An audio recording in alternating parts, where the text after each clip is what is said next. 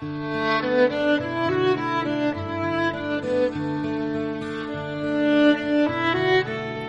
是每一种观点都可以叫洞见。亲爱的你，这里是洞见，我是楚乔。今天要和您分享的文章是：罚站学生几分钟，女教师被关派出所七小时。有多少家长正在杀死负责任的老师？一起来听。昨天，一则罚站学生几分钟，女教师被关七小时的新闻霸屏朋友圈，让众多网友出离愤怒。说的是湖南株洲玉红小学的一个三年级女孩，因上课迟到被一名女老师罚站了几分钟。女孩的父亲株洲路口派出所副所长在得知女儿被老师罚站后，这位父亲立刻开着警车拉着警笛直入学校，将女老师带走，并关入派出所审讯室七小时。在这七个小时里，这位女教师全程被人监视，限制人身自由，没给过一口水。一粒米，几分钟的罚站伤不了这位千金一丝一毫，只不过是想提醒和警示学生们上课不要迟到。一种再正常不过的教学手段，却成了这位女教师此生都丢不掉的耻辱和噩梦。他叹道：“从派出所出来的那一刻起，泪水从来没有停止过，睁眼闭眼都是审讯室里高高大大的牢房，暗淡无光的走廊。”晚上噩梦连连，整夜都睡不着觉。他恨我到底做错了什么？我从来没有因为孩子迟到而打过哪个孩子一巴掌。我勤勤恳恳的教书，为什么会受到这样一种待遇？他委屈、困惑、担惊受怕，却又无处为己鸣冤。管也不是，不管也不是。这个世界上到底有多少家长正在杀死负责任的老师？今年的六月八号，一则高考结束遇你三年却换来一顿毒打的帖子在微博贴吧引发风暴。高考结束当晚，四川省岳志某中学的一名班主任杜老师和刚考完试的学生们聚餐。聚餐过程中，他多次接到一位学生家长打来的电话，声称要找他喝两杯，了解一下孩子的考试情况。多次拒绝后，这位老师说到了聚餐地点楼下，杜老师不好再拒绝，便带着这位家长的孩子一同下楼谈话。本以为会迎来劳累三年换回的一声感谢，没想到却是恶狠狠的报复。两个男人迎上来，询问了几句孩子的在校情况后，就开始动手，扇巴掌、挥拳头，打得杜老师头部、手臂多处受伤。殴打的理由仅仅是因为杜老师发现他家孩子屡次上课玩手机、迟到、在校谈恋爱，影响班风班纪、教育的几句。家长看不惯孩子被老师批评，就带着一帮社会黑老大毒打老师，以泄私愤。更重要的是，杜老师在被家长群殴时，怀里还抱着年仅三岁的女儿。孩子因为过度惊吓，连续几天头疼呕吐。三年的呕心沥血，三年的尽职尽责，三年全心全意的付出，换来的却是一顿毒打。这位老师的遭遇寒了无数教师的心。你再优秀，再负责，总有一些家长认为你对他们的孩子不好，你该死。教育行业成了服务行业，教师也成了一份高危职业。类似的事情还在源源不断的发生。前段时间，江都区实验小学门口上演了一场笑闹戏码，某家长跪坐在学校门口，拉着横幅为孩子哭诉申冤，横幅上印着“老师多次辱骂学生、殴打学生，天理难容，还孩子公道”。可事实呢？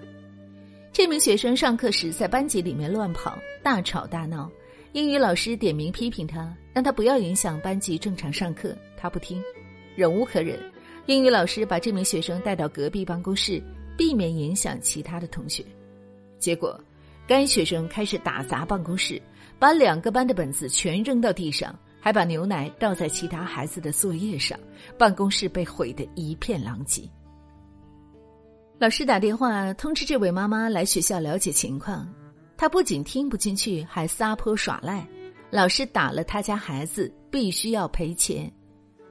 了解后才知道，这名学生是班级里最有名的老鼠屎，逃学、打老师、欺凌同学，可谓是劣迹斑斑。这位家长更不是善茬，老师发试卷，他家孩子把试卷扔掉，老师用一张试卷在孩子头上敲了一下，谁知这位家长就逮住了这个把柄，大闹学校，讹了那位老师几万块钱。这一次拉横幅笑闹，又说爷爷生气。造成心脏要去做搭桥手术，要求赔偿一百万。老师为了你家孩子费尽心血，你不说一声谢谢，还又闹又告，甚至还把告老师当做了生财之道吗？教育这条路，老师们还能走多远？想起河南驻马店平县那位小学老师，从教十五年。因为把学生默写古诗的成绩和照片发到家长群，引起部分家长不满，被威胁告到教育局后，写下辞职信，辞去学校所有职务。他说：“育人尚无功，怎可害人命？我已心生魔障，不适合再和孩子们在一起了。”一个勤恳工作十五年的普通老师，却在家长的嘴里变成了严重伤害孩子自尊的屠夫。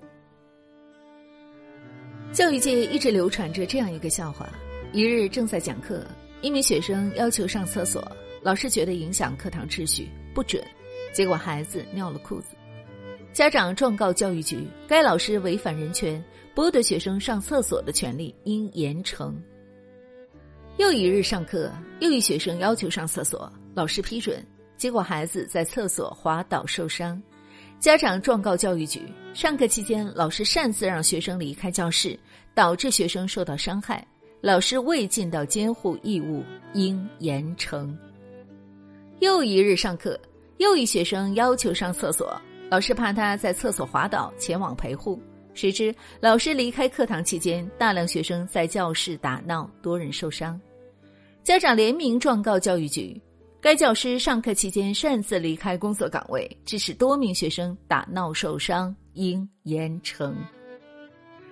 又一日上课，又一学生要求上厕所，于是老师带领全班学生一起去厕所。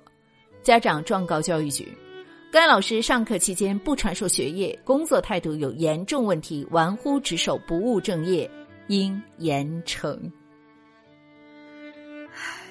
不知道什么时候开始，老师成了学生的保姆，学校成了学生的无限责任公司。不管学校发生什么事，老师和学校都在劫难逃。事儿小，家长轻则围攻老师校长，重则校门口教育局拉横幅；事儿大，更是聚众游行、封门堵路，搞得学校鸡犬不宁，老师走投无路。以前看摆渡人时，对这段话记忆犹新。护送所有这些人，带着他们长途跋涉，穿过荒原，然后看着他们消失，穿越过去，等等等。这趟下来一定很辛苦。我相信他们中间有些人并不值得你去这么做。这是我的工作，我做就是了。保护每个灵魂平安无恙，似乎这就是天底下最重要的事情。过了很长时间，开始看清一个人的真面目。我不再对他们同情怜悯，我不再对他们和颜悦色，因为他们不配。等到老师真的不想管、不敢管、看不见你的孩子，表面上赢的是你，实际上输的是你的孩子。小时候我们教孩子背《孔孟荀》，长大后却忘了《荀子》里写着的。国将兴，必贵师而重父；贵师而重父，则法度存；国将衰，必见师而轻父；见师而轻父，则人有快，人有快而法度坏。教育二字，老师重在教，家长重在育，二者相辅相成，才能相得益彰。这个世界上能管教孩子的地方只有三个：家庭、学校和监狱。倘若家庭管不了，学校不敢管，那么等待孩子的就只有监狱的手铐脚镣。杀死老师，毁掉的是你的孩子。好了，亲爱的小伙伴们，这就是今天要和您分享的文章。记得不久之前，《人民日报》也发表了一篇文章，说老师不敢批评学生，到底是谁之过？老师不敢批评学生，这绝对不是一件小事。学生就如同树苗，尤其是小学生，如果不及时的修枝剪杈，极容易长成了歪脖子树。孩子是不能够在赞美和蜜糖声中长大的，适意的批评。有百利而无一害，可是现在整个的社会环境让老师战战兢兢、如履薄冰。我想对老师朋友说的就是：怎么批评比批评什么更重要，而且如何把握其中的尺度，也是批评的关键所在。想对家长朋友说的是：如果老师不再批评你的孩子，放任他的所作所为，你觉得是一件好事吗？对一个孩子的成长，家庭、学校二者绝对不可或缺，相辅相成才能相得益彰。今天的故事听完了以后，您有什么样的感悟呢？欢迎大家在留言区抒发自己的观点和想法。如果你喜欢今天的文章，也请您在文章末尾为洞见君、为楚乔点个赞吧。感谢各位，让我们相约明天，让洞见的声音伴随您的每一个夜晚。晚安。好吗？忍不住化身一条固执的鱼，你这样流独自游到底。年少时候虔诚发过的誓，沉默的沉没在深海里，重温几次。结局还是失去你。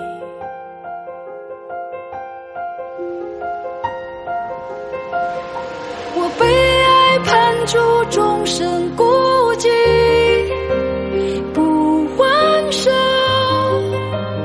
不放手，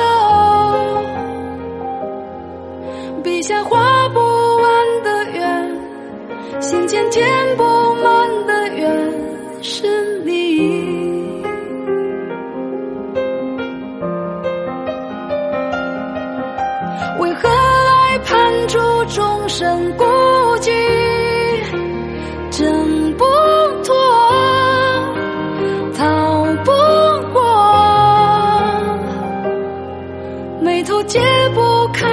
开的结，命中解不开的结，是